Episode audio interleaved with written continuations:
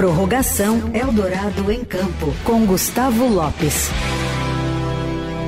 Está com a gente todas as segundas para contar um pouco mais sobre as entrevistas do Eldorado em Campo, domingos, 8 horas da manhã. Gustavo e Heisen apresentam um programa com personalidades do esporte, com figuras importantes do esporte brasileiro ou internacional, uh, e sempre está às segundas aqui com a gente. Oi, Grisa, tudo bem? Oi, Emanuel. Oi, Leandro. Oi, ouvintes. Queria Olá. dizer que eu não estou no mesmo nível da Ivete Sangalo, mas se quiserem uma entrevista com o Dinastia, estamos aí. Absurdo. o que é o Dinastia, Gustavo Lopes? Agora você vai ter que explicar, né? Você deu a então, deixa. Então, né? Rapaz, Dinastia era uma banda punk rock que eu tinha com 17 anos. Olha que beleza. Acho que a gente não, não vai submeter Quem muito. sabe numa próxima. A produção é, do Eldorado não, vai a analisar. gente era bem ruim. Vai, vamos falar a verdade, a gente era bem ruim mesmo. Percebemos, por isso você tá no jornalismo, né, é. né, Gustavo? Exatamente. A música me fez ir pro jornalismo. Por falar em música, o personagem de vocês deste fim de semana no Eldorado em Campo tem a ver com música também, não é, Gustavo? Perfeitamente, tudo a ver. É, nós entrevistamos o patinador artístico, campeão pan-americano, é, foi, já foi campeão sul-americano, já foi medalha de bronze mundial. O Eric Metsui, é, que é um garoto ainda, tem 20 anos de idade, mas tem um futuro aí gigantesco pela frente, principalmente representando aí as cores do Brasil. Ele, como eu disse, conquistou recentemente a medalha de ouro é, no Pan-Americano que aconteceu em novembro em Santiago, no Chile. Ele desbancou um argentino. É sempre bom ganhar de argentino, né? E ele desbancou um, um argentino. Foi pau a pau ali as notas, né? É, ele perdeu, se eu não me engano, no programa curto, porque são dois programas que você é obrigado a realizar: o programa curto e o programa longo. E ele perdeu para o Argentina no programa curto, mas aí ele conseguiu fazer mais pontos no programa é, longo, que fez com que ele ultrapassasse é, o argentino. Só explicando para quem está ouvindo agora, programa curto, programa longo Programa curto é, é, ali, tem uma duração de 2 minutos e meio, 2 minutos e 50, né? E aí ele tem que fazer uma série de manobras obrigatórias é, pelas regras para poder pontuar, enfim. E, e, se eu não me engano, foi no programa curto, inclusive, que ele teve uma queda é, no, no Pan-Americano. E aí no programa longo já é um, o que eles chamam de programa livre.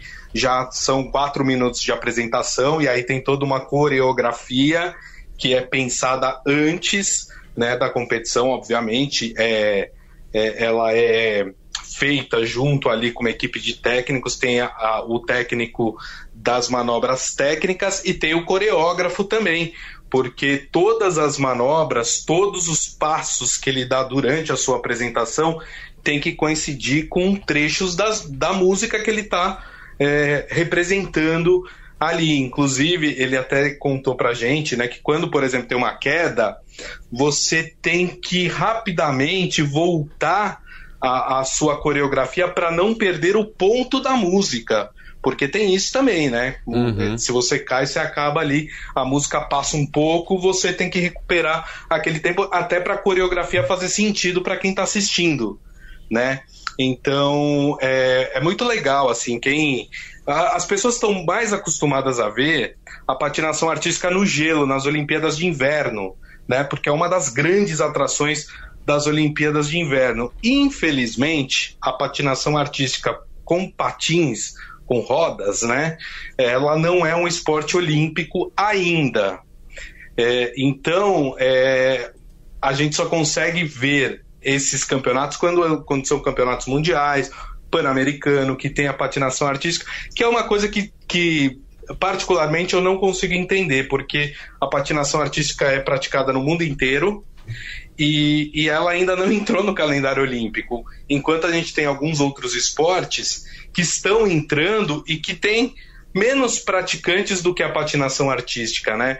Mas a gente espera que essa seja uma realidade que mude aí nos próximos anos e que a gente possa ter o Eric, como eu falei, é muito jovem, 20 anos, é, esteja aí numa Olimpíada representando o Brasil. Que demais, que sensacional O, o, o, Grisa, e esse aspecto artístico da, da apresentação é um dos mais. É, além de, de, da técnica, né? É, tem, tem todo o lado lúdico que precisa ser pensado e, e, faz com que o espectador se conecte num, num outro tem uma conexão em outro nível, né? Que não seja só pela excelência da prática esportiva em si, né? Há também todo um pensamento uhum. Uh, feito para encantar quem assiste, não é, Grisa? Exatamente, exatamente. Tanto que na, a, a nota ela vai para o aspecto técnico, que aí são as piruetas, as manobras que são feitas ao longo da apresentação, mas tem a nota artística, que aí vai da interpretação também da, da música de quem está patinando, né? E também é, aí entra o fato do quanto que a coreografia está ligada à música que está tocando, porque não é simplesmente você colocar uma música e sair rodando por aí. Você tem que o, o jurado tem que perceber que houve um cuidado para que você aplique cada técnica, cada coreografia, cada manobra é, naquele trecho específico de música. Então, é, é, eu diria que é essencial. Tanto que o Eric, por exemplo, tem dois técnicos. Ele tem o coreógrafo e ele tem o técnico da patinação técnica dele.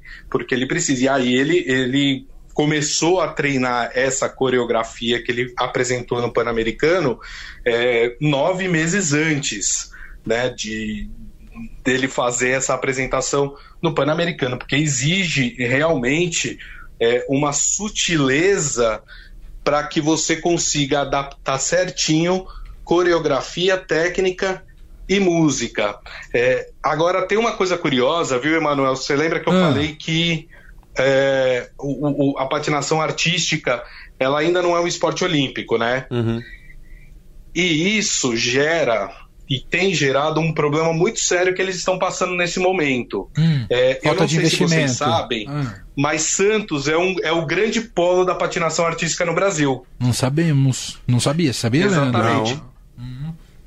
Tanto que ele, o Eric, o Eric é paulistano, tá? Mas ele mora em Santos hoje. Tanto o Eric como a Bianca Ameixeiro, que foi medalha de prata no Pan-Americano, no feminino, na patinação artística, eles treinam em Santos, assim como outros patinadores artísticos que estão aí aparecendo no circuito mundial do Brasil também treinam em Santos. Qual que é a questão? Existe um incentivo muito forte para os esportes olímpicos. É, mesmo aqueles esportes que não são tão acompanhados pela, pelas pessoas, quando ele é um esporte olímpico, existe um incentivo maior para que você esteja sempre disputando medalhas. Né? No caso da patinação artística, ainda não é um esporte olímpico. Então, para vocês terem ideia, agora no começo do ano, em janeiro, eles vão ser desalojados da quadra em que eles treinam. Nossa, e a gente está falando. Que grave isso. E a gente está falando de um cara que foi medalha de ouro em Pan-Americano, foi medalha de ouro em Sul-Americano esse ano e já foi, em 2021, medalha de bronze no campeonato mundial. E eles não vão ter quadra em janeiro, porque eles estão sendo. Eles treinam hoje no Saldanha da Gama que é um clube lá de Santos, só que o clube já avisou: olha, a gente vai descontinuar o programa da patinação artística aqui. Então, a partir de janeiro, vocês vão ter que arrumar outro lugar para treinar. Essa é a realidade do esporte brasileiro, uhum. o esporte não olímpico, né? Então, assim, fica aqui até o apelo, e a gente fez esse apelo também no programa, no, no, no programa até para a Prefeitura de Santos, porque esses caras estão levando o nome da cidade para o mundo. Claro. Sem dúvida. A gente está falando aqui que Santos é referência na patinação artística no Brasil. Se não fosse por esses caras, a gente não estava falando da cidade aqui, né? Então, assim, é, eu espero que a prefeitura de Santos, as pessoas que são responsáveis pelo esporte da cidade, é, olhem com mais carinho para essa situação, porque não dá para aceitar que um medalhista pan-americano é, não tem um lugar para treinar a partir de janeiro do ano que vem, né? Não, uhum. não é inadmissível, é inadmissível e viver nessas condições, né, tentar investir a sua vida, né, dedicar a sua vida ao esporte no Brasil é, com esse tipo de de previsibilidade, ou falta de previsibilidade, é uma das coisas que mais complica ao desenvolvimento do esporte e das diversas modalidades no país. E não é de hoje que você vem relatando isso no, no Eldorado em Campo, né? Aliás, é uma história que se repete, né, Gustavo? De Exa importantes exatamente. esportistas que vocês entrevistam que estão na mesma situação, não sabem o dia de amanhã, não é isso? Exatamente. E, e isso é, é, terrível, porque assim, é, você poderia ter um atleta se dedicando 100% do seu tempo às competições. Mas, por exemplo, o Eric, ele tem que fazer apresentações fora de, de competições, né? É, enfim, ele precisa é, tentar outras coisas para conseguir ali viver da, daquilo que ele escolheu para ele, né? É, porque, como eu falei, o incentivo acaba sendo menor pela patinação artística ainda não ser um esporte olímpico. Eu até questionei ele se uh, ele faria a, a mudança para a patinação artística no gelo, porque a patinação artística no gelo ela é um esporte olímpico, né, das Olimpíadas de inverno. De inverno. Inclusive o, Bra o, o, Brasil tem uma representante, né, nos Jogos de Inverno, é, que é na verdade uma americana que é filha de brasileiros, né, e, e ela resolveu é, representar o Brasil. Então, todo ano, todas as Olimpíadas de Inverno, ela. É, me fugiu o nome dela agora, mas todas as Olimpíadas de Inverno ela representa o Brasil.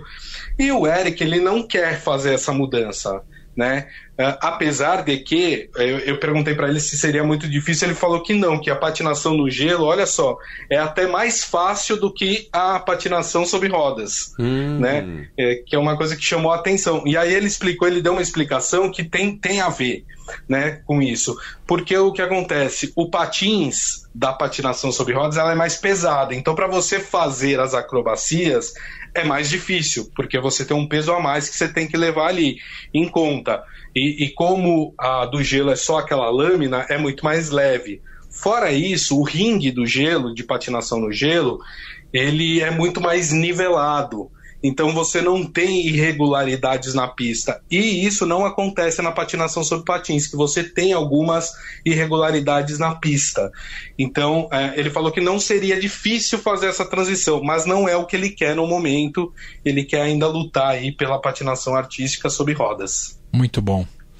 Demais, Gustavo. Mais uma grande entrevista do Eldorado em Campo. Só reforçando o serviço, então. Tem, é, o programa vai ao ar sempre aos domingos, às 8 horas da manhã, na programação do Eldorado e depois fica disponível em formato podcast em qualquer plataforma para você ouvir, baixar, recomendar. Ah, e tem no site também da Rádio Eldorado, radioeldorado.com.br. O Eldorado em Campo entra agora numa série de fim de ano, né, Gustavo? E retoma os inéditos no começo Isso. do ano que vem, correto? Exatamente, né? Porque os dois próximos domingos só são é, véspera de Natal e véspera de Ano Novo, né?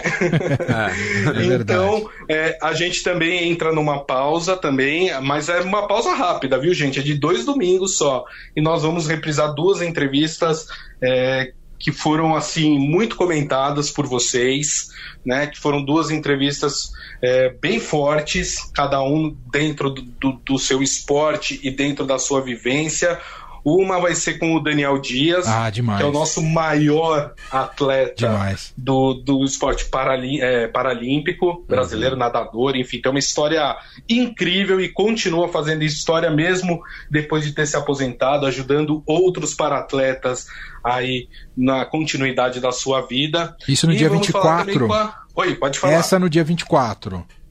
Isso, essa no dia 24. Tá. E no dia 31 a gente vai conversar com a Carol Solberg, jogadora de vôlei, ah, demais, aquela também. que todo mundo lembra que foi punida porque gritou um fora Bolsonaro numa competição e ela acabou sendo punida por isso, né? Ela é filha da Isabel, que é um monstro sagrado do vôlei brasileiro, né? Infelizmente já nos deixou a Isabel, né? Mas a gente fala muito sobre vida, sobre a questão política relacionada ao esporte e claro, a gente falou da influência da mãe na carreira dela. Então, muito legal, são duas entrevistas fantásticas que repercutiram muito entre os nossos queridos ouvintes e a gente vai reprisá-las agora nos dois próximos domingos. Maravilha. E retoma os inéditos a partir do dia 7 de janeiro.